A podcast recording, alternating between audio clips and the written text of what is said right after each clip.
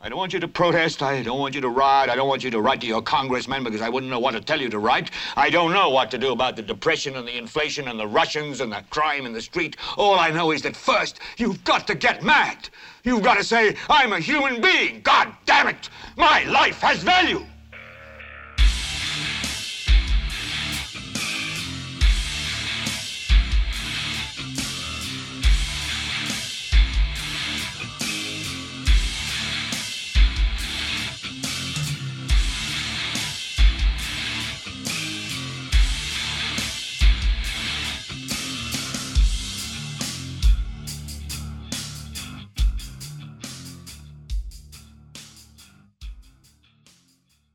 Esto es Helvete para Leviatán Podcast. Yo soy Carlos Rodríguez Duzán. ¿Cómo están, gente de vuelta? Bueno, una semana que no hubo programa por razones de vagancia personales, por razones de trabajo.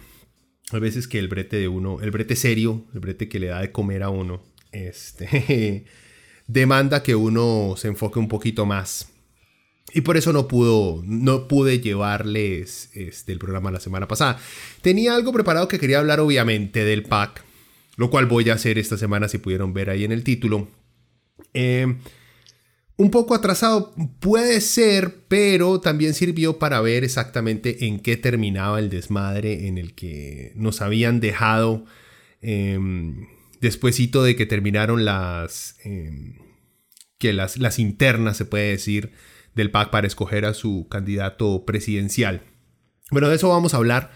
Pero antesito de eso, volviendo a la tradición, darles la recomendación de esta semana eh, para ver qué escuchan. Bueno, ya me han dicho qué cosa old school escuchan. Ah, les recomiendo esta semana Machine Head, la banda. El disco es On to the Locus, lanzado en el 2011. Locus de del bichito este, no de loco. Em, bueno, disco lanzado en el 2011. Un discazo de Machine Head. No es el mejor de Machine Head, pero está en el top 3. Si es que no es el segundo mejor, creo que el primero se lo lleva The Blackening, pero habría que. Eso lo podemos discutir. Aunque. Bueno, creo que Burn My Eyes también está en este listado. En fin, está dentro del top 3, diría yo. Podemos tener algún argumento. Es un discazo. Si han podido escuchar antes Machine Head, eh, bueno, no les tendría que recomendar este disco, porque si han escuchado Machine Head, tienen que haber escuchado este disco. Los que no lo han escuchado, eh, se los recomiendo. Es un groove trash slash um, New Wave of American British, of American British, of American Heavy Metal, algo así como la ola en la que podemos escuchar a Lamb of God también. No tienen el mismo sonido, pero tienen, digamos que, la misma idea de eh, modernizar lo que era el sonido ochentero del trash del Bay Area de, de California eh, modernizarlo con eh, la banda en sí, con sonidos new metal en algún momento. En este disco en específico con algo más progresivo, hasta con algo de death metal melódico, pero siempre manteniendo mucho groove, muchos riffs de thrash metal. Entonces es algo, digamos, es, una evolución muy entretenida de ese sonido eh, de Metallica y Megadeth, de Exodus de, los 80s. excelente banda, hace un par de años, creo que dos discos, eh, en, uno, de sus últimos discos, creo que el penúltimo disco lo que lanzaron, recibieron una gran crítica por lo malo que había sido, para ser honesto, no lo he escuchado, después de escuchar tan malas, tan malas reseñas, no he sacado el tiempo para escucharlo, pero recibieron, digamos que un golpe muy fuerte a su imagen. No solo eso, sino que también Machine Head siempre ha sido, bueno, en, los recientes años se han convertido más que todo en la banda de Rob Flynn, el vocalista principal, lo cual para algunos de los ex miembros y miembros de la banda no fue algo muy agradable, por lo cual fueron dejando a Machine Head si no estoy equivocado. ¿Por qué? Porque eh, Rob se volvió una figura pública dentro del ámbito metal, el cual le dejó de dar miedo de dar sus opiniones, esté o no esté de acuerdo usted, esté o no esté de acuerdo equivocado o en lo correcto. Eh, obviamente por tener políticas sumamente progresistas, fue atacado en, por lo menos en Estados Unidos, por fans de la vieja escuela que se han quedado en la caverna con respecto a temas eh, progresivos de inclusión y de derechos humanos. En fin, este disco the Locos es el, uno de los picos más altos de la banda en un periodo en el cual los maes no fallaban, honestamente. Venían de The Blackening y sacaron este discazo. Y después de este disco sacaron otro más. En ese momento no me acuerdo el, el título, que también fue un disco muy, muy bueno. Entonces estamos, digamos que en el pico, en esta trilogía de discos muy bien recibidos y muy bien hechos, muy bien producidos. Entonces les recomiendo, si no han escuchado nunca Machine Head, les guste o no les guste el metal, vale la pena escuchar este disco, esta banda, por lo progresivo que es. Eh, por lo, eh, obviamente es fuerte, es rápido, tiene sus partes violentas, pero tiene sus partes muy melódicas, partes muy profundas, letras que van un poquito más allá de, la, de, lo monótono que puede llegar a, ser el metal tradicional. Entonces, Machine Head, Onto the Locos 2011, se lo recomiendo. bueno, vamos a hablar del pack, pero antes de hablar del pack, eh, de las elecciones del pack. Este, ¿qué tal si hay una noticia que me llamó la atención, porque también está relacionada, obviamente, con que al PUSC le, le cerraron el chinamo eh, la sede central por lo menos por no pagarle al Estado una deuda ahí que tenían con Hacienda. Bueno, eh, un montón de partidos empezaron a pegar gritos y alaridos de que esto era, o sea, que este país era Venezuela, eh, ahí está eh, el genio este de Eric Rodríguez, el diputado, el ma, este que le quedan todos, todos los trajes le quedan grandes. Eh, salió diciendo que se estaba venezualizando el país o que esto era como Ortega en Nicaragua. O sea, la clásica de este, de este tipo de, de, personajes cantinflescos que tenemos en la Asamblea Legislativa. Ah, pero me llamó mucho la atención cómo los medios de comunicación y diputados opositores empezaron a dejarse llevar por, esta, por este discurso de que al parecer existe un plan macabro, secreto por parte del PAC para impedir que el PUSC pueda participar libremente en las próximas elecciones porque les están como que negando que puedan votar eh, para ver quiénes van a ser sus diputados. O sea, gente, ¿ustedes de verdad creen que alguien necesita tener un plan macabro para que el PUSC no llegue al poder. Gente, eso lo hacen ellos mismos. Ellos son los maes que compran un arma y juegan ruleta rusa con todas las balas adentro. O sea, ese es el tipo de creatividad e intelectualidad política que tiene el PUSCO hoy en día. O sea, solamente con ver a María Inés, a Pedrito, hablando y diciendo burradas, uno hace, y más, o sea, de haber metido a Juan Carlos y algo entre sus filas, uno hace más. Es que estos más no quieren nunca más llegar al poder. O sea, bueno, y honestamente, ¿para qué? ¿Para qué llegar a ser presidente de un país en el cual la gente se queja absolutamente por todo, que no entiende para qué sirve el gasto público y que detesta que los empleados públicos ganen algo decente? Ahí se los doy, pero no creo que lo estén haciendo porque sea algún tipo de complot que tiene el PUS de vea mano. Nosotros queremos ser diputados, ganarnos plata y ser oposición eterna toda la vida porque llegar a ser ya o sea, estar al mando significa tener responsabilidades serias, ¿ya? No como Pedrito que le debía la caja y, se puso a pasar este, leyes que lo beneficiaban a él directamente. O sea, más, por el amor de Dios. En fin, esto no es un complot en contra del PUSC. Nadie necesita bloquear al PUSC. El PUSC solo puede hacer eso. El PUSC es literalmente es aquel meme del ma en la bicicleta con un palo y que él mismo se la mete en la delantera y le echa el golpe al pack. Ese es el PUSC. O sea, ese es el punto de eso. Vean, no, tengan dudas. Me sorprendería enormemente que su candidata, que Lisette, vaya a hacer algo en estas próximas elecciones. Me sorprendería. Y puede que logre algo por el solo hecho de haber roto, iba a decir rompido, mi mamá hubiera matado, eh, por el simple hecho de haber roto, digamos que eh, lo monótono de siempre estar escogiendo viejitos con apellidos rimbombantes como Roquefort, este rompieron eso al poner al escoger a Lisette. Tal vez eso les dé un empujoncito más y los saque de la mediocridad en la cual se han mantenido las últimas 3, 4 elecciones después de que, después de que Abelito dejó, dejó el puesto. Pero que está mal lo que hizo Hacienda. Vean, honestamente no sé, porque los medios reportan tan mal esta nota y tan enredada que dicen, es que es algo que no pagaron hace cuatro años, pero eso se venció hace cinco años y el tribunal este, dictaminó el año pasado. Y uno, Mike, ¿qué? O sea, no explican bien. Enredan el tema a propósito para que usted y yo no entendamos, entonces digamos, ah, no entendí lo que está pasando, pero fijo es culpa del PAC, que están hablando, que Chávez les habla como un pajarito ahí parados en la ventana, lo más seguro, eso no tengo ninguna duda que es lo que están pensando estos maes. Eh, pero en fin, sabemos si está mal o no está mal. Vean, si los maes tienen una deuda y le cierran el chinamo porque no pagan impuestos, bueno gente, ¿por qué están llorando? Si, o sea, agarraron, no acaban de agarrar al, ahora vamos a hablar de eso, agarraron al PAC estafando al Estado, había que cerrar los chinamos, claro que sí. Estos mismos llorones hubieran dicho algo si les hubieran cerrado algo al PAC ahora por la estafa que tuvieron en las elecciones antepasadas, si no estoy mal. No, hubieran dicho que qué bien, que la justicia se está cumpliendo. Es lo mismo en este caso, habría que ver cómo actuó, si actuó bien, si actuó mal, si se pasó o no. Además, no fue que impidieron que votaran, fue que se les cerró un edificio porque los puta no habían pagado, según tengo entendido. O sea, también, dejemos de ser tan, tan, tan sensacionalistas. Y se lo digo una y otra vez, acuérdense, cada vez que ustedes están leyendo estas noticias en, en diarios nacionales, acuérdense que son empresas privadas, que estos periódicos son empresas privadas y ya tienen por detrás, ya tienen al candidato al cual van a apoyar y van a aplastar a todos los demás. Y todo está claro que quieren aplastar al PAC. ¿Por qué? Porque el PAC se alió con, una, con un cierto sector de las clases altas de este país que al parecer no involucran a todos los dueños de medios de comunicación. Pero eso no quiere decir que el PAC sea socialista, comunista. No.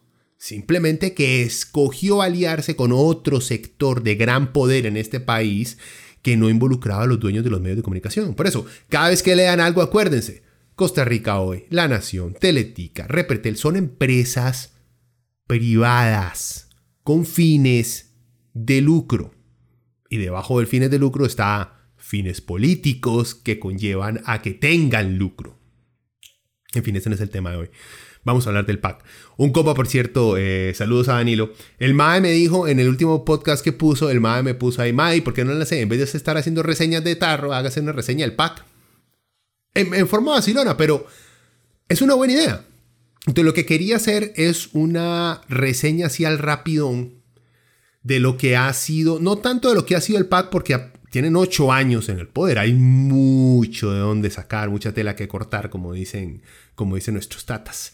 Em, pero nada más enfocando, quería enfocarme en lo siguiente, en que nos están vendiendo al PAC ahora como el peor partido político lleno de la peor calidad de gente, con la gente más corrupta, más incompetente, más ladrona, más todo, todo, todo, como siempre, ¿verdad? Acuérdense, cada vez que tenemos elecciones de cualquier tipo, se maximiza la, eh, el discurso eh, sensacionalista para que usted y para que yo a la hora de ir a votar nos acordemos de lo que un par de analistas y un par de medios dijeron que era el colmo indignante, nunca antes se había visto así pero cuando uno se pone a ver los números, nada que ver. Entonces, entrémosle rapidongo, digamos, al pack.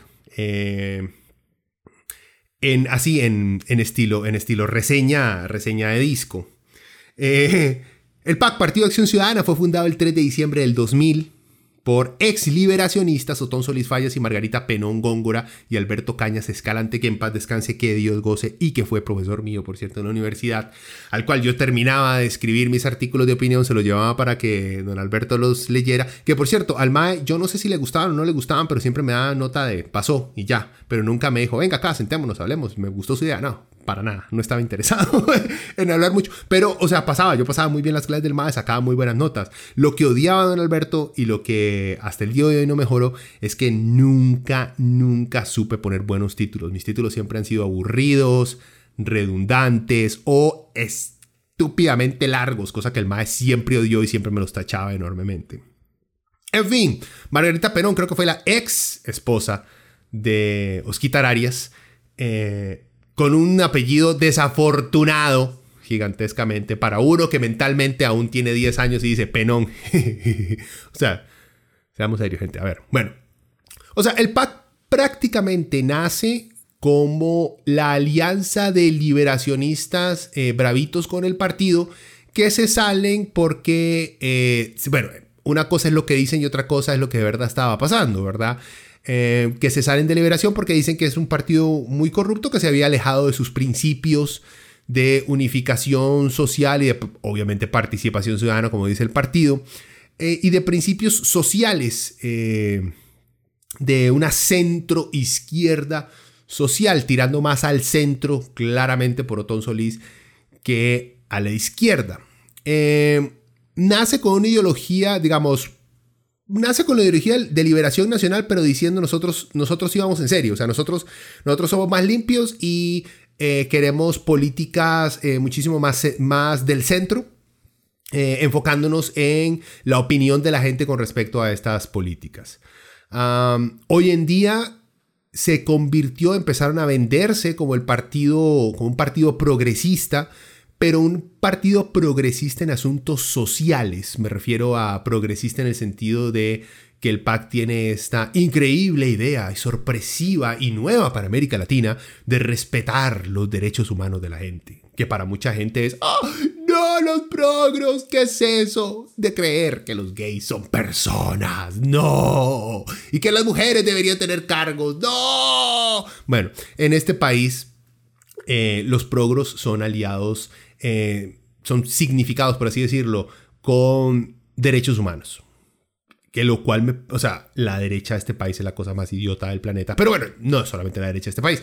La derecha de todo el mundo le ha regalado por completo a la izquierda y al centro el título, o a cualquier persona que cree en derechos humanos, como que los derechos humanos son una ideología de izquierdas, lo cual es bienvenido y creo que debería ser bienvenido por toda izquierda globales. Sí, sí, sí, la izquierda, el socialismo, el socialismo es el partido de, es la ideología de los derechos humanos, es nuestro, es nuestro.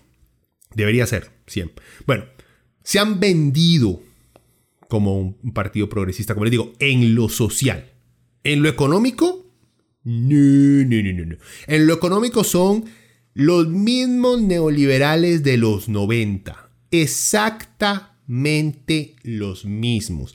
Los de creer, y por neoliberales me refiero a personas que creen que eh, lo más importante en el país es permitir que las empresas privadas puedan hacer toda la plata que quieran, que tengan toda la libertad de trabajar, de manejar personal como les dé la gana y que, bueno, ahora están con la nueva ola del trabajo este eh, de Uber, eh, tiene un nombre en específico, que esta nueva modalidad de trabajo del emprendedurismo, eh, todo apuntado a quitarle responsabilidades al Estado que debería tener para ponerle en manos de individuos y del sector privado.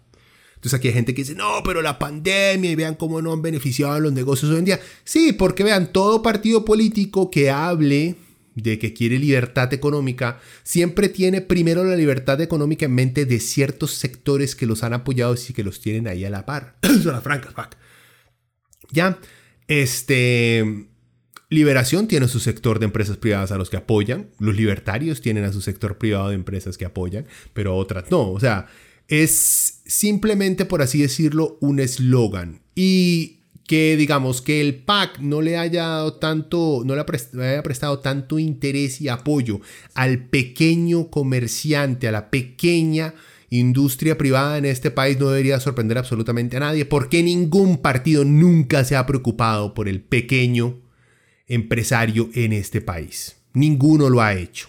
¿Ok? Todos hablan mierda, pero ninguno honestamente lo ha hecho. En fin, así nació, esa es la cara que tiene y también sus oponentes se han encargado de crearle una visión al PAC de un partido socialista, eh, gay, feminista, extremista. Esa es la, la cara que le quieren vender los eh, talibanes ticos y nuestra derecha libertaria que se niega a admitir que son libertarios ya porque les da un poco de vergüenza, y está bien que les dé vergüenza. Em, pero lo han tratado de vender como un partido socialista, cuando si ustedes ve, escarban un poquito, es que el PAC ni siquiera en fachada es socialista, ni en fachada es socialista, me parece. O sea, de izquierda no tiene absolutamente nada más que lo único que comparte con el resto de izquierdas nacionales es el respeto o por lo menos el reconocimiento de los derechos humanos de poblaciones históricamente, em, históricamente eh, denigradas en este país y en el mundo. En fin, bueno, ese es en global eh, lo que significa, al menos que comprendo yo por lo que es el, el, el PAC, el Partido de Acción Ciudadana. Como les dije, ahora hace, y todos ustedes se dieron cuenta, hace un par de semanas tuvieron todo este desmadre de sus elecciones internas y tenían tres, eran tres candidatos, tres, cuatro candidatos. Y al final obviamente quedaron, la pelea quedó entre dos como siempre. Entre Wilmer Ramos, diputado, y Carolina... Eh, ay, hijo madre, no tengo el apellido, se me olvidó el nombre, se me olvidó el apellido eh, de Carolina, porque la pongo, la tengo en toda mi nota, dice Carolina, Carolina, Carolina. Bueno, en fin, eh, Carolina Hidalgo, perdón. Eh, Ramos y Carolina Hidalgo. Ambos diputados. y pasó, eh, o sea, lo sorprendente de, de este proceso no fue que hubieran choques entre ambos candidatos. Uh, ni tampoco que muy poca gente fuera a votar. Y ahorita entramos a datos para que vean que eso no significa honestamente nada para el PAC. sino fue ver cómo esta ola de no creer en ningún tipo de proceso democrático si no me beneficia que inició Trump. Eh, bueno, antes de eso ya, ya venía creciendo fuertemente gracias a la derecha latinoamericana también, de simplemente no reconocer los resultados si no lo favorecen a uno. Y esto impregnó también bastante al PAC. Eh, en las primeras horas cuando se daba a Carolina como la, como la que iba ganando, entonces ella prácticamente salía a aceptar que había ganado y Welmer y su gente salían eh, son toque, esta vara está rara, no me parece, ah, puede haber algo, un chunche raro aquí. Siguieron las votaciones, eh, y luego entonces como que se le volteó la tortilla y la gente de, Carolina salió diciendo, no, no, no, son toque, esta vara está rara, como que hay que hacer un recuento. Y al final como que no les quedó eh, más a la gente de Hidalgo de reconocer la derrota y darle la victoria a Welmer. Les digo esto porque me parece, porque yo no entiendo por qué los dos tenían que empezar a hablar paja antes de que los resultados se hubieran dado. Y eso es mucho, por eso digo, eso está ola de políticos, igual en Perú con Keiko Fujimori. Eh, lo mismo va a ser ahora con Bolsonaro cuando creo que Lula está nuevamente candidato. Cuando Lula lo aplaste en las elecciones, vean, póngale, póngale su firma que Bolsonaro va a empezar a hablar de fraude. Es algo que la derecha, digamos, no tiene asco en hacer y lo va a seguir haciendo. En este caso, impregnó al PAC y estos dos, igual y Carolina, se pusieron en ese jueguito ridículo de no aceptar, de pedir claridad, de no sé qué. Espérense por lo menos lloren cuando tengan el resultado y cuando tengan el resultado y tengan datos serios que hablen de que hubo algún tipo de vicio. Pero empezar a llorar durante el conteo es, o sea, es un ridículo.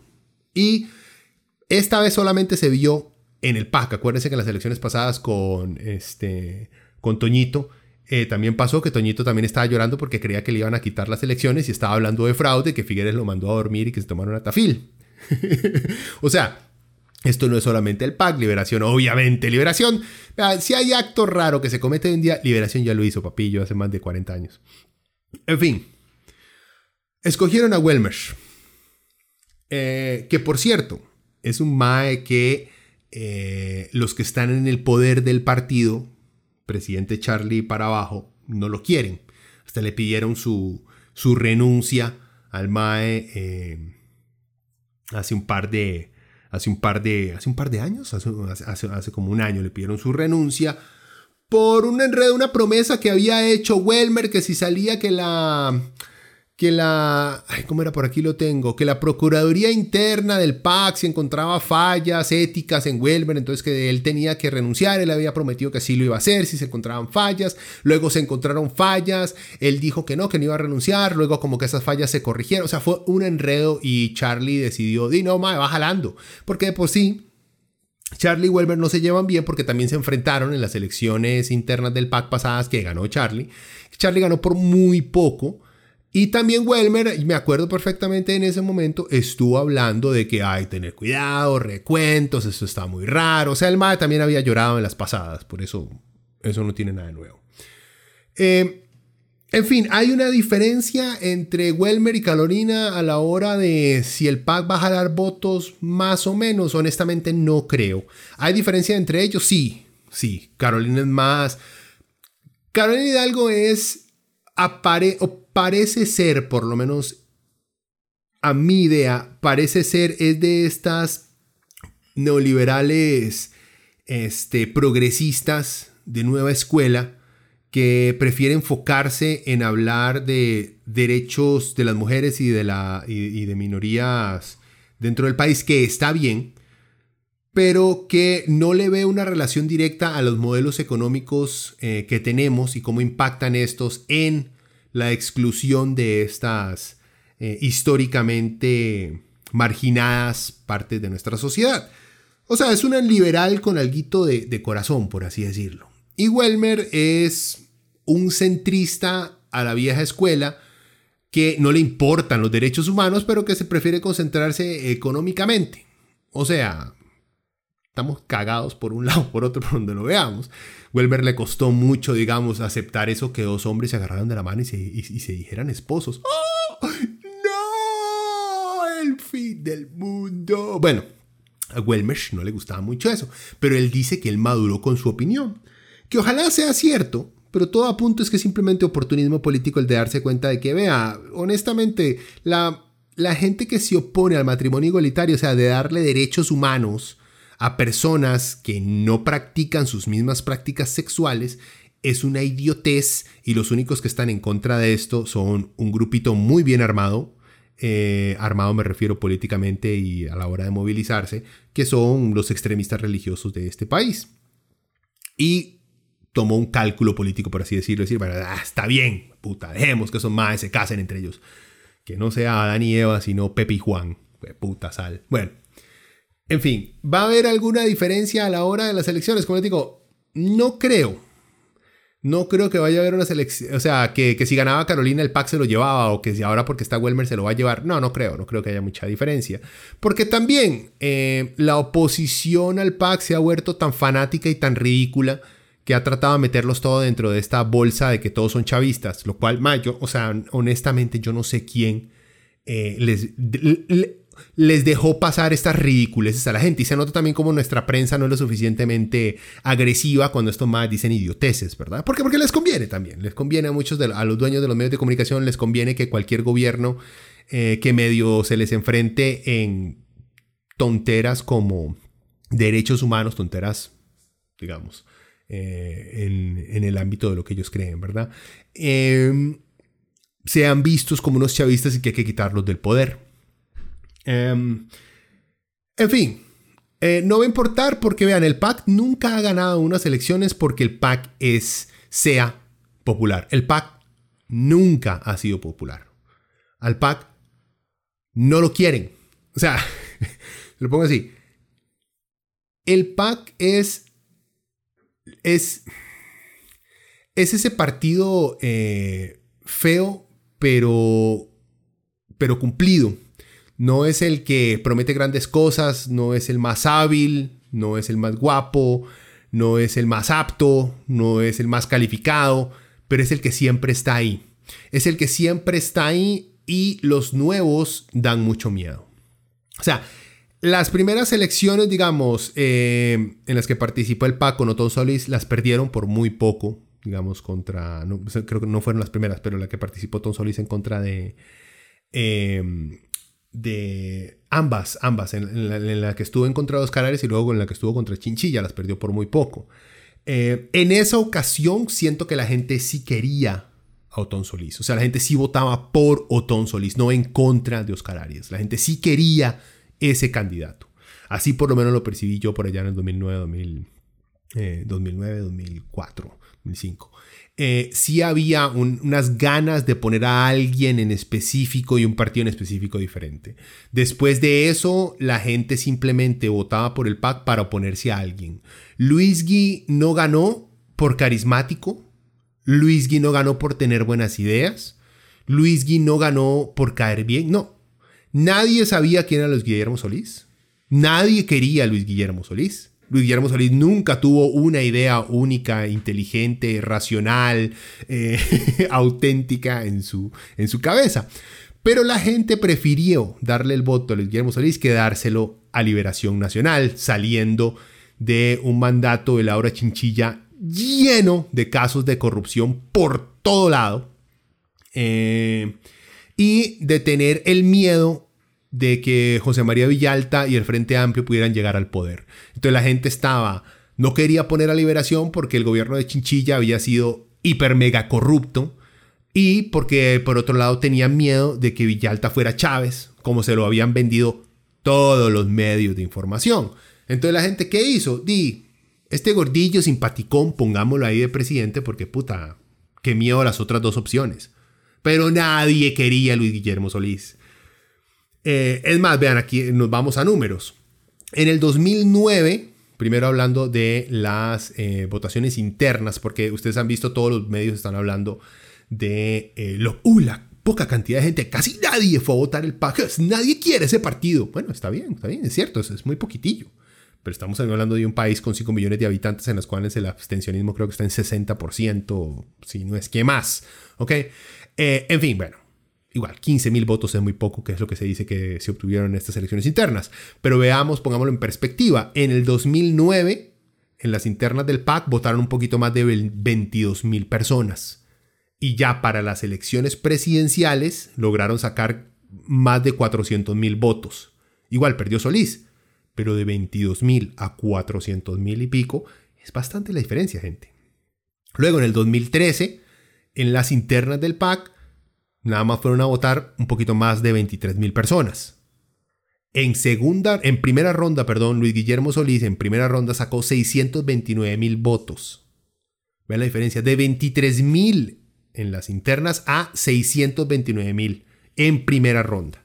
Y se lo llevó Luis Guillermo la presidencia. Luego en el 2017 en las internas fue cuando más han alcanzado los más votos en las internas. Digamos que la gente iba más motivada, por así decirlo.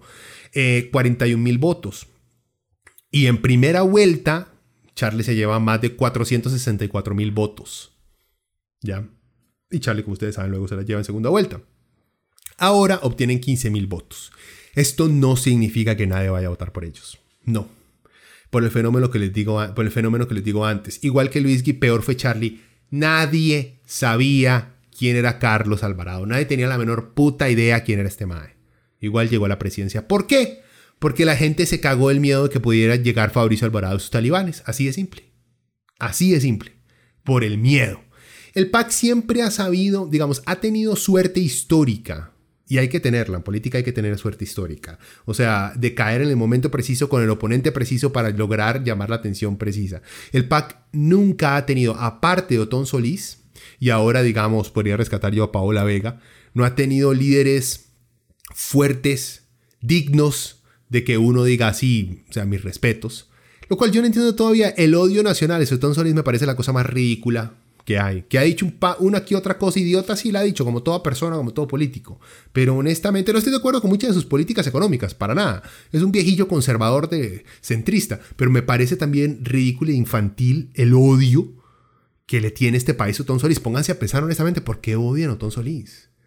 Si llegan y dicen, es que no me lo soporto como habla. Está bien, es respetable, gente. Yo tengo un montón de gente que detesto por el, simple hecho de ver la hacha. Eso pasa. Pero a la hora de votar por alguien, porque no me lo soporto como habla. O sea, por lo menos odielo por un acto en específico. Nada más se los dejo, se los dejo de tarea para que lo analicen. Lo que estoy tratando de decir es que no importa, no importa cuánta gente vaya a votar en las primarias eh, del PAC. El PAC nunca gana porque es popular. El PAC siempre gana porque a la gente le da miedo las otras opciones. ¿Ok? Y vamos a ponerlo en contexto. Por ejemplo, Liberación Nacional. En el 2009, Chinchilla en las primarias sacó 500 mil votos. Perdón, em, en las elecciones eh, presidenciales sacó 500 mil votos y se lleva la presidencia. Luego en el 2013 no tuvieron elecciones internas liberación, eh, se retiraron y le dieron, eh, le dieron las llaves del carro hecho leña a Jonito, el eterno alcalde de Diamantes de San José, como candidato y se peló el rabo de una manera tan espectacular el MAE, pero fue espectacular la pelada de culo de Johnny Araya. Es el colmo, o sea, eso también habla mucho de la corta memoria que tenemos como país. Después del ridículo de abandonar las elecciones que ni siquiera llegar a segunda ronda. y de liberación decir, lo echamos, fuera aquí Johnny, es una vergüenza, para después traerlo de vuelta un par de años después, o sea, Johnny fue el me reír, hizo de Liberación Nacional un partido de mentira, los llevó, en ese momento los llevó, digamos, a niveles PUSC, así de broma, llegaron a ser. Luego en el 2017 Eh, de Santi alcanzó 431 mil votos en las primarias. Vean, la cantidad de números, o sea, 431 mil votos en las primarias de, liberación. Eh, este es el MAE, por cierto, de Santi, acuérdense, es el MAE que le tiene pánico a las lesbianas. No quería que entraran al país. Búsquenlo para que vean.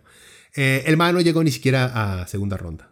Otra, otra eterna pelada de culo de Santi, como siempre, haciendo el ridículo. Eh, pero lograron, o sea, el MAE en primarias 431 mil votos, gente. 2017. Y el PAC solamente alcanzó 41 mil. Y el PAC ganó. ¿Ven?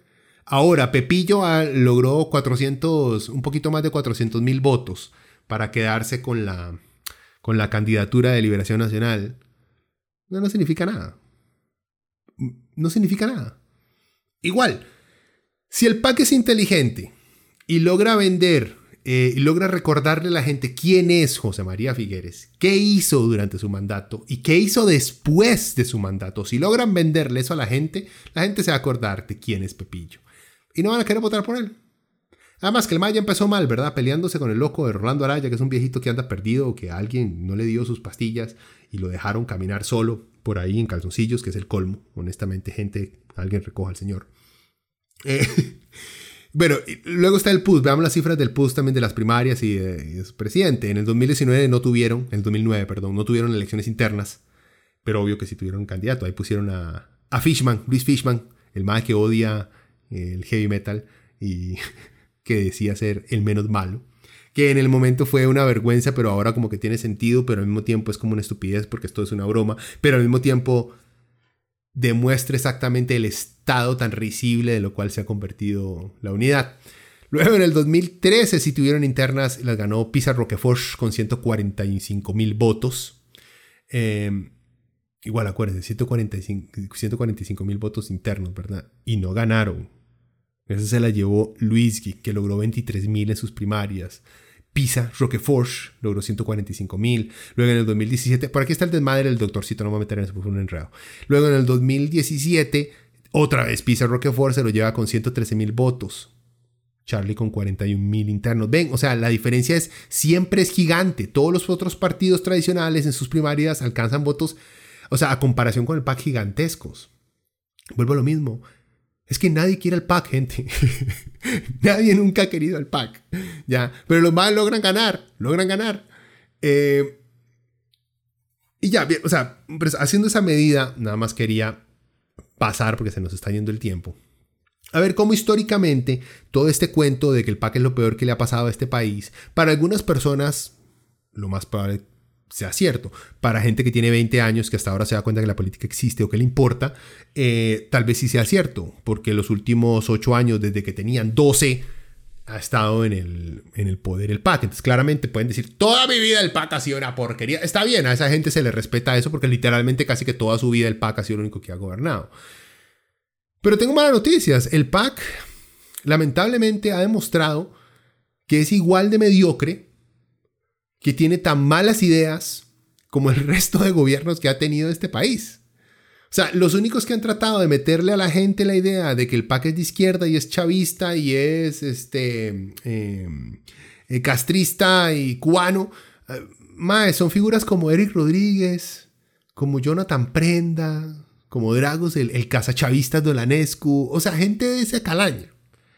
Y si usted honestamente escucha a esta gente y los consideran como personas serias, bueno, dime, no hay nada que hacer, honestamente. Ya, o sea, sentarnos a hablar de esto es como tratar de explicarle a alguien que la Tierra de verdad es esférica, no plana. O sea, ya, ya, ya, ya, compraron esta idea y no se la vamos a sacar de ahí. En fin, veamos a Costa Rica en cifras. Okay, primero empecemos con pobreza. Ese es el Instituto Nacional de Estadísticas y Censos, INEC, Así que la pobreza se ha mantenido igual desde el 2010 hasta el 2020 que explotó por la pandemia. ¿Ya? Pero antes de eso el PAC, como les digo, ha demostrado que tiene una habilidad increíble de mantener las varas exactamente igual de mediocres que siempre. ¿Ok? No ha habido diferencia alguna más que un par de colores y lo único es la aceptación, como les digo nuevamente, de los derechos humanos de la comunidad LGBTIQ más. Eh, lo cual está bien, está bien, eso es lo único positivo del pack. Le podemos ver detalles de que sí, que no, pero, o sea, es positivo, ¿ok? Después le entramos a eso. Ok, terminamos con lo de pobreza. Vean, aquí está el grafiquito que estoy viendo, como les digo, es del INEC. Y tiene el, el 2010 la pobreza en todo el país estuvo en un 21.2%. Estamos hablando de porcentajes en hogares de pobreza. Eh, en el 2010 estuvo en el 21, en el 2011 en el 21.7, en el 2012 20.6, 2013 20.7, 2014 22.4, 2015 21.7, 2016 20.5, 2017 20, 2018 21.1, 2019 21.0. Y ahora 2020, bueno, pandemia, jóvenes, pandemia, se fue a 26. Pero vieron el trend, vieron la, la marca.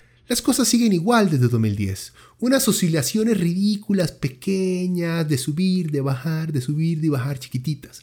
¿Por qué? Porque las políticas económicas de este país se mantienen igual.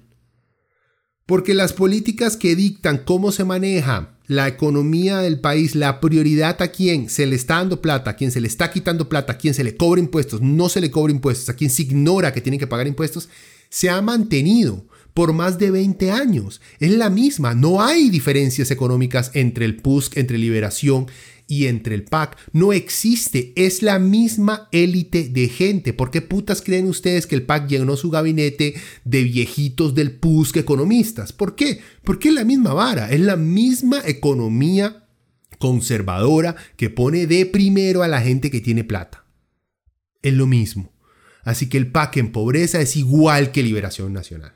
Es igual que el PUS, que es la misma mierda.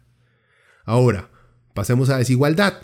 Al igual que pobreza, el PAC ha logrado mantener al país dentro de los rangos con los que empezamos en el 2010, esto según el coeficiente de Gini, que mide desigualdad. Este es un dato también tomado del INEC. El coeficiente de Gini, nada más para explicar rápidamente, es un número entre 0 y 1, donde 0 se corresponde a la perfecta igualdad. O sea, el país que tenga un 0 es el más igual, que todos, los ingresos, todos tienen los mismos ingresos. Y el 1 corresponde a la perfecta desigualdad, o sea, que todo mundo es desigual en ese puta país. O sea, que una persona tiene todos los ingresos y los demás no tienen nada. Un feudo, prácticamente. Entonces vean cómo estaba el, coeficiente de Gini. Primero, el mandato de Chinchilla, del 2010 al 2014, Liberación Nacional lo mantuvo en 0.510. Luego, Luis Gui, del 2014 al 2018, 0.512 uy, dos puntitos ahí, mae, dos centésimas, algo así. Luego, durante Charlie, del 2018 al 2020, no hemos podido saber el 2021, 0.510.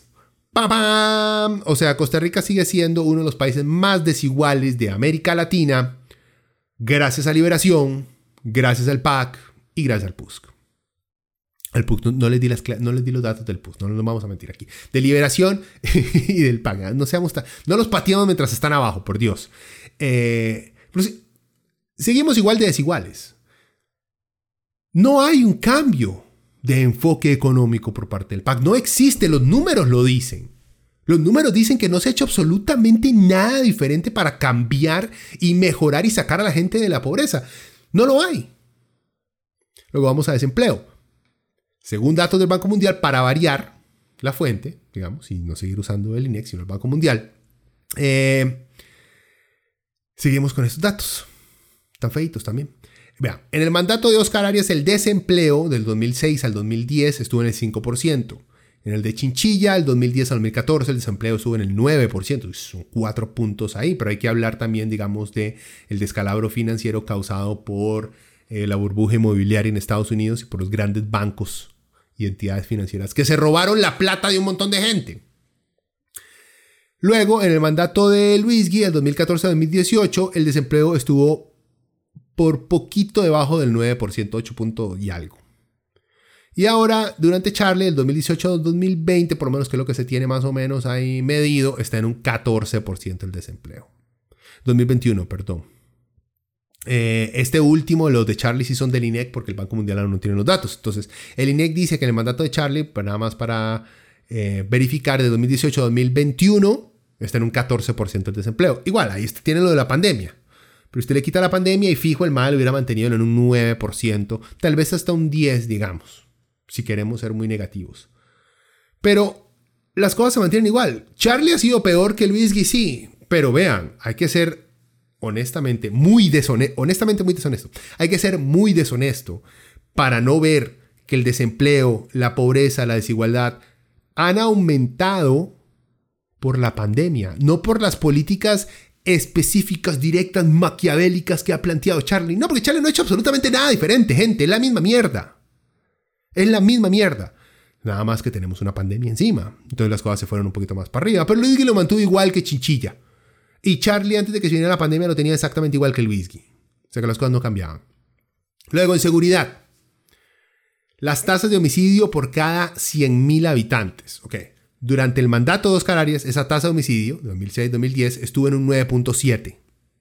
¿Ok? Tasas de homicidio por cada 100.000 habitantes. En el mandato de Chinchilla, 9.6 estuvo la tasa de homicidios. Luego pasó al mandato de Luisgui, en el 14 al 18, subió al 11. Y eso digamos que sí lo sentimos bastante también en los medios de comunicación, ayudaron mucho a sentir ese aumento en la inseguridad ciudadana que tenemos en el país. Y ahora Charlie, del 2018 al 2021, con lo que lleva ahorita de mandato, igual, en, en un 11. O sea, en seguridad se puede decir que el PAC lo ha hecho peor. Sí, ahí sí podemos decir que el PAC en seguridad lo ha hecho peor. Sí, ahí sí y tenemos datos que lo respaldan, digamos, dos gobiernos del PAC con una este, inseguridad muchísimo más alta, con una tasa de homicidios, perdón, muchísimo más alta que dos mandatos de liberación anteriores. De esto se podrían agarrar analistas y liberacionistas y señalar a esto. Y tendrían razón, porque los números respaldan lo que están diciendo. Aquí tal vez si algo está haciendo diferente eh, el PAC a liberación, que deberían agarrarse a eso, pero no creo que lo vayan a hacer. No creo que lo vayan a hacer. Ahora, bueno, tenemos todo este desmadre y este cuento del gasto público y cómo lamentablemente nos hemos dejado engañar por distorsiones de medios de comunicación y analistas derechistas que salen a cada rato en estas empresas privadas de comunicación. Eh, y por cierto, eh, me encontré un artículo muy bueno que me, o sea, me explicó algo que un niño debería entender, pero que a mí no se me había cruzado por la cabeza por tenerla tan llena de propaganda. Y es que hay que esperar un incremento en el gasto público teniendo presente el crecimiento demográfico en los últimos años. Más población requiere de servicios eléctricos, agua potable, educación en salud, entre otros.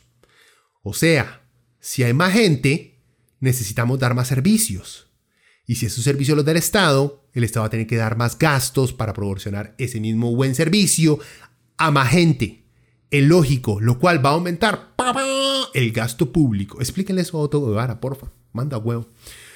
Como les digo, es un artículo muy bueno que explica cómo el producto también, que explica también cómo el Producto Interno Bruto en Costa Rica ha aumentado desde los 90. O sea, todo lo que, todas las ganancias, digamos, del país ha aumentado desde los 90, pero el ingreso por parte de impuestos y el gasto público no han tenido la misma curva de crecimiento. ¿Ya? Les voy a poner el link al artículo muy bueno en las notas de, este programa porque honestamente está muy muy bueno. Pero es lógico, como les digo, es lógico. Si vemos que las ganancias del país han aumentado y, uno ve la curva, la curva, cuando, cuando lo puedan ver el gráfico, la curva de crecimiento del Producto Interno Bruto de este país es gigantesca, digamos, va aumentando de una manera rapidísima y muy muy alta, mientras que el gasto del gobierno y la recolección de impuestos se quedan bajita, bajita, bajita. ¿Eso qué quiere decir? Si el Estado no prestara ningún servicio, no importaría tanto, pero el Estado en este país da muchos servicios necesarios. Tiene que aumentar eso. Y no solamente los servicios, como le digo, los servicios deberían recoger más plata si se está haciendo más plata en este país. No solamente eso, sino que hay más gente. Y para tratar a más gente se necesita invertir más plata porque necesitan más instalaciones, más trabajadores, más espacio, más infraestructura, modernizar las cosas. O sea, pero así no se lo venden. Así la gente de Monumental, así los políticos de derecha, el mongolo de Otique Guevara, sale es el colmo, el gasto de este país sigue aumentando año tras año. Claro, huevón, porque año tras año hay más gente que atender. Digamos, es algo lógico, es algo lógico. Que honestamente le digo, tuve que leer un artículo para hacer, puta, tenés razón, o sea, como yo no había pensado en esto, es algo tan lógico, pero no hablan de esto en los medios. ¿Por qué? Porque tienen una agenda, tienen una agenda. En fin, bueno, ¿Qué va a afectar para seguir con la reseña del PAC? Ya que vimos que son igual de mediocres que el resto de partidos de este país para manejar económicamente el país, son la misma mierda. Tal vez en seguridad ahí se lo podría llevar eh, alguien eh, eh, inteligente y no tan populista podría agarrarse un dato verídico como es la seguridad en este país para poder sacar una ventaja en contra del PAC. Eh, veamos los escándalos. Los escándalos más grandes que han habido durante los mandatos del PAC ha sido la estafa al Estado. esto es por las estafas de las elecciones de 2010 por contratos de servicios especiales falsos.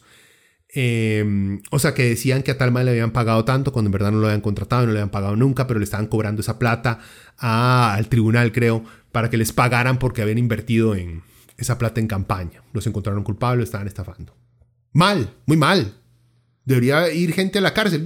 Si eso es lo que dice la ley, si la ley dictamina que ese tipo de gente, por ese tipo de estafa, debería ir a la cárcel, que vayan a la cárcel.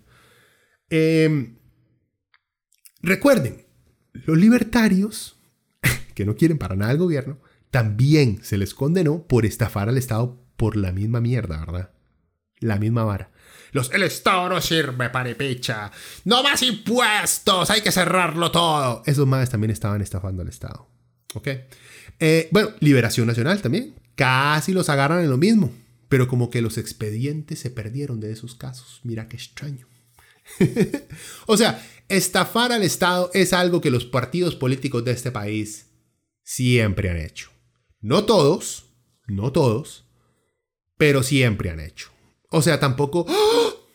¿Cómo es? Como dicen, como dicen los gringos, este, no, se agarren, don't, hold your pearls, don't, don't, grab your pearls, no agarres su, collar de perlas como una doñita tomándote, ¡ay, Maritza, es el colmo! O sea, no, no, todos lo hacen siempre. Es el colmo que tengamos, que permitamos un sistema que les permita a estos desgraciados seguir haciendo lo mismo y no literalmente cerrarles el partido político. Entonces, ah, es que la democracia, sí, señores, pero si su partido constantemente continúa cometiendo actos delictivos, tiene que cerrarlo.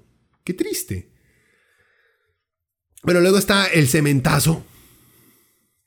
El escándalo gigantesco que sacó y lanzó a Juan Carlos Bolaños a, a la fama o la infama eh, en este país. Y al parecer fue el único hueputa que terminó en la cárcel, ¿verdad? Se habló mucho de que Luis estaba metido en la vara, que era el Big Chief, que este Mae, este es el Mae, que están haciendo actos terribles de corrupción para que, para que Bolaños pueda meter su cemento y enriquecerse y hagamos audiencias y gritemos que es el colmo en, la Asamblea Legislativa. Y solo Bolaños estuvo un par de años ahí en prisión preventiva, pudriéndose en la cárcel, mientras todos los demás políticos Tranquilos, muchachos. Tranquilos. Porque habrá sido cierto y no sé más. Hay que esperar a ver en qué queda esto. Pero el cementazo yo creo que nos demuestra también que muchas veces le permitimos a los medios de comunicación hacer un show y un círculo de, un círculo, un, circo de algo que a lo mejor no es tan grave. Y al parecer el cementazo hubieron actos de corrupción, sí, por supuesto. Pero o, la otra opción, la cual estaría yo también, obviamente creo que todos deberíamos estar abiertos, que nuestro sistema, eh, nuestro sistema judicial en este país es honestamente una vergüenza, lo cual, sí, también, estamos fregados por, por todos lados. Pero sí, el cementazo que, en que terminó Juan Carlos Bolaños nada más.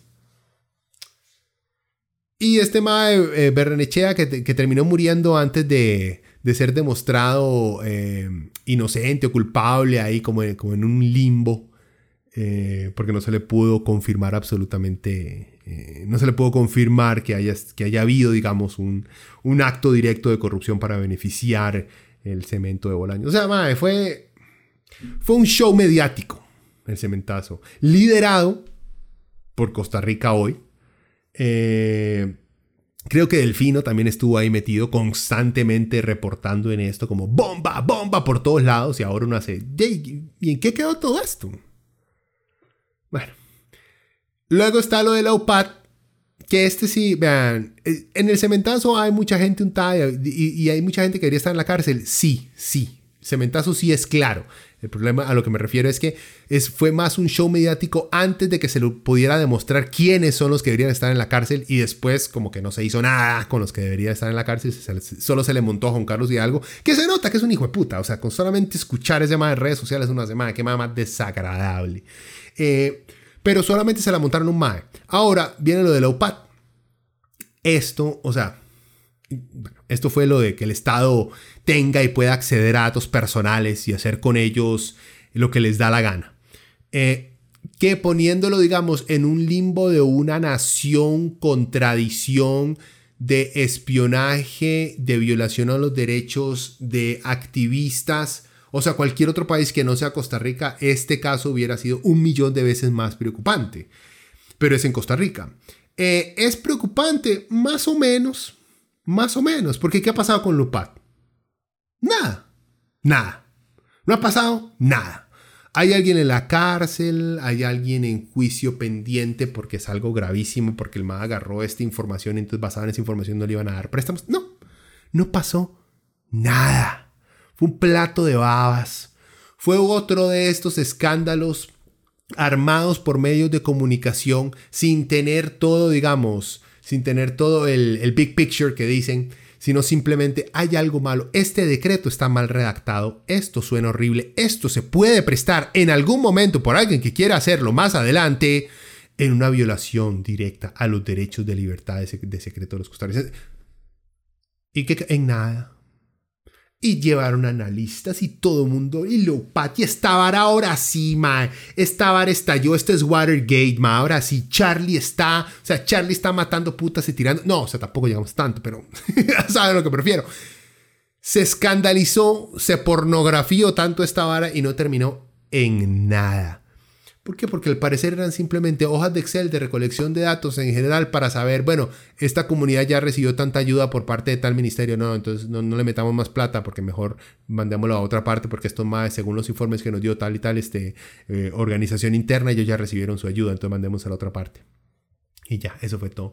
Y la montada que le metieron los medios a los maecillos que trabajaban ahí por ser jóvenes, por ser extranjeros, porque uno no le gustaban las mujeres sea, Mae, el, el asco de medios de comunicación que tenemos salió a flotar con estos pobres Maes. Que ninguno había violado ninguna ley. Ninguno está en la cárcel ni en un juicio. Nada, nada, no pasó nada. En fin, eso fue la que le trataron de armar, digamos, porque eran... ¡Oh! Debería renunciar Carlos Alvarado. ¿Por qué? ¿Por qué putas va a renunciar un presidente por esto? Por un decreto mal redactado. Mae, o sea, todo, todo, todo fue una vergüenza, honestamente, mediática y política escuchar a estos diputados golpeándose el pecho, tirándose al piso con pataletas. ¡Ay, chavismo! O sea, bueno. O sea, a Eric Rodríguez y estos maes, como les encanta hacer el ridículo, honestamente. Bueno, les ha dado plata. Hay ciertos maes, honestamente, que no hace más. Es que, ¿cómo alguien puede ser tan bruto, tan ridículo, tan misógeno? ¿Cómo, cómo, cómo? Dime, les ha dado plata les plata. O sea, han llegado y son más con títulos universitarios. Pero, digamos, el último, digamos, y el más grande, obviamente es el caso Cochinilla, que este sí es serio. Este sí es serio. Eh, envuelve muchísimo más plata. Eh, no creo honestamente que nadie alto vaya a terminar en la cárcel. ¿Por qué? Porque esto no es solo el PAC. Esto es liberación también. Este es el Puscantes. Esto tiene un historial. ¿Por qué lo digo? De en Sudamérica fue el caso de Brecht. En Brasil, igual, compañías privadas pagando sobornos al gobierno para ganarse adjudicaciones de obras públicas de billones de dólares. Es lo mismo acá. ¿Por qué? Porque infraestructura pública lamentablemente está más que bañada en corrupción en todas partes. Por ahí me leí un artículo en alguna parte que eso venía, digamos, en, por lo menos en Estados Unidos desde tiempos eh, remotos de la mafia, cuando la mafia controlaba ciertos sectores de construcción y sindicatos en Estados Unidos y entonces estaban muy acostumbrados a ganar, digamos, eh, concesiones a punta de coimas, de regalos, de amenazas en el tiempo que estaba la mafia. O sea, Gente, esto ha pasado toda la vida. Eso quiere decir, ay, no, mira el PAC. No, no, no, esto es serio. O sea, esto es serio. Si se logra demostrar, por ejemplo, que Carlos Alvarado sabía que se estaban cometiendo actos directos de corrupción para otorgarle este, contratos a empresas privadas, ahí sí debería ir a la cárcel, ahí sí debería renunciar a su cargo. Igual Méndez Mata. Este sí es serio. Este sí es serio y creo yo, este ha sido el caso que honestamente ha puesto más en jaque la, eh, la reelección del PAC por tercera vez. Que ya de por sí históricamente tiene en contra que ningún partido en este país ha llegado al poder tres veces seguidas, estaría rompiendo un récord. Eh, pero el cochinilla, digamos, viene a ser el caso más directo de corrupción estatal. Eh, estatal porque es todo el organismo sin color político alguno. Todos esos funcionarios del MOP, del COSEBI, del CONAVI, toda esta gente que está ahí metida son, o sea, funcionarios de medio rango, sin, sin, colores políticos serios, que uno vote por liberación, que otro esté, sí, pero nunca están metidos porque los más están ahí, este, administración tras administración tras administración. Pero lo grave es que en este caso, si se puede llegar a demostrar, y vean, de que hay los cargos altos y Méndez Mata y que sabía y que está untado, vea, mae, fijo, fijo, ese mae tiene que estar metido en algo, algo tiene que saber ahí. O sea, eso nadie me va a poder a mí decir que no, a menos que las cortes determinen que absolutamente que no y que mi opinión está completamente errónea. Puede pasar, pero cuesta mucho creerlo. Pero que Cochinilla llegue a algo antes de las elecciones. Está difícil, pero puede ser algo que eh, ciertos altos partidarios políticos están esperando. Que las resoluciones en contra de altos funcionarios del PAC salgan semanas antes de las elecciones. No me sorprendería para nada. Un golpe político casi que para la estocada final en contra del PAC. Ahí vendría tal vez a ayudarle al PAC el hecho de poner a Welmer porque a Welmer lo odiaba Charlie. Y Welmer estuvo como un poquito separado de la línea oficialista como Carolina Hidalgo que se había dedicado prácticamente a defender eh, al gobierno desde la asamblea. Que tiene sentido porque es de su partido, gente. Se está en el mismo partido también. O sea, vio, Carolina se la pasa defendiendo a Charlie. Y ahí sí, huevo, porque son del PAC. Lo raro es lo de Welmer de ponerse ahí de gatafiera a pelearse con el presidente de su propio partido. En fin. bueno, ya para ir cerrando, eh, que nos pasamos obviamente de tiempo, o una vez más. ¿Cómo la vemos en las próximas elecciones? Bueno, no, en resumidas cuentas, ¿qué es el PAC? El PAC es un partido de centro que se vende que, digamos, su, lo único progresista y moderno que tiene es el reconocimiento de los derechos humanos de la comunidad LGBTIQ y ni siquiera bien hecho, porque los traicionan cada vez que les es conveniente hacer pactos con la derecha, los traicionan a cada rato, o sea que no, son, no tienen principios fijos y firmes en eso. Eh, pero son un partido económicamente neoliberal que favorece a ciertos sectores privados por encima de otros, los cuales ponen muy celosos a las empresas privadas de telecomunicación y porque también Charlie ha sido un presidente muy alejado de los medios, no ha sido, no es accesible para ellos, no pasa detrás de ellos para que le den entrevistas y hablando de lo bueno que es Randita el de Monumental y Doña Amelia, no, es, o sea, Charlie se nota que es un mae que no quería ser presidente, porque diga, a mí nadie me conoce, yo me meto aquí porque es el siguiente paso para mi currículum, haber sido candidato presidencial y, y me voy a buscar algún puesto en Estados Unidos que me paguen 40 mil dólares al mes. Pero topó con la suerte en ese momento que la gente le tuvo pánico a Fabri, entonces dijeron, di Charlie, you're a buddy, y al mal le tocó ser presidente. Entonces, todo su mamá, yo no voy a dar entrevista a nadie, qué pereza, tengo cosas que hacer, hasta luego, chao, tengo que firmar balas y leer después me meto en broncas. Charlie ha sido esos más que no tenía, digamos, que muchas aspiraciones. Eh, en fin, veamos a ver qué pasa. el PAC no es una, eh, una, una, oferta, una posición para la izquierda, para ningún izquierdista, ah, pero podría resultar ser eh, la píldora menos amarga de un plato que nos viene cargado de derecha y de populismo ridículo Ah, con, digamos, un liberación nacional con un este, José María Figueres que viene sin ideas, pero hablando de que tiene ideas.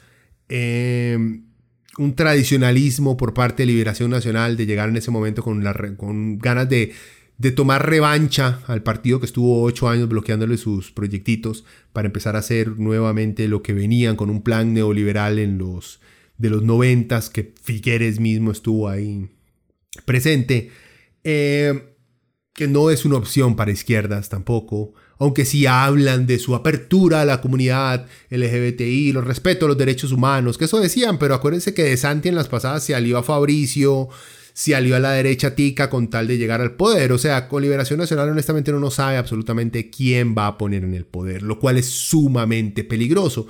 Y Pepillo mucha gente aún lo ve lamentablemente como un viejo corrupto, que es un cobarde sin ideas que se fue del país en vez de afrontar la, legalidad, de enfrentar la ley. Iba a costarle mucho quitarse ese, ese estigma de encima. predicciones. Siempre voy a. Voy a tratar de hacer, voy a tratar de hacer una reseña de cada candidato y cada partido, o por lo menos cada partido de, cara a las elecciones y su candidato. Eh, honestamente, yo creo que obviamente va a haber segunda ronda. La primera ronda se va a ir. Eh, los titulares van a ser Pepillo Figueres y Fabricio Alvarado. Eh, aunque a Fabricio le pueda afectar eso de que Khrushchev ya tenga su partido, entonces parta fuerzas eh, talibanas ahí a la mitad, que, y a Liberación le puede afectar Rolando Araya, que le va a quitar muchos votos también. Entonces, eso, digamos, puede ser una puerta de apertura para el PAC colarse en segunda ronda, pero tendría que ser esa, división y pelea interna entre, entre los evangélicos tiene que ser muy fuerte y la pelea entre Araya y Figueres también tiene que ser muy salvaje como para que Welmer se logre colar ahí, como que mientras todos pelean, yo paso ahí paso corriendo y me llevo la de primera. Pero yo creo honestamente que se llegan a segunda ronda Figueres y, Fabricio. Y bueno, y había, habría que honestamente o pegarnos un tiro en la 100 o, o en la pata. Y nos tocaría votar por liberación, gente. Porque o Pepillo y su incompetencia, su pasado eh, irresponsable, o Fabricio Alvarado y su fanatismo religioso y toda la gente fanática alrededor de él. ¿Qué prefieren ustedes? Yo prefiero al corrupto sin ideas que al fanático religioso empoderado, honestamente. Pero bueno, dejémoslo hasta aquí.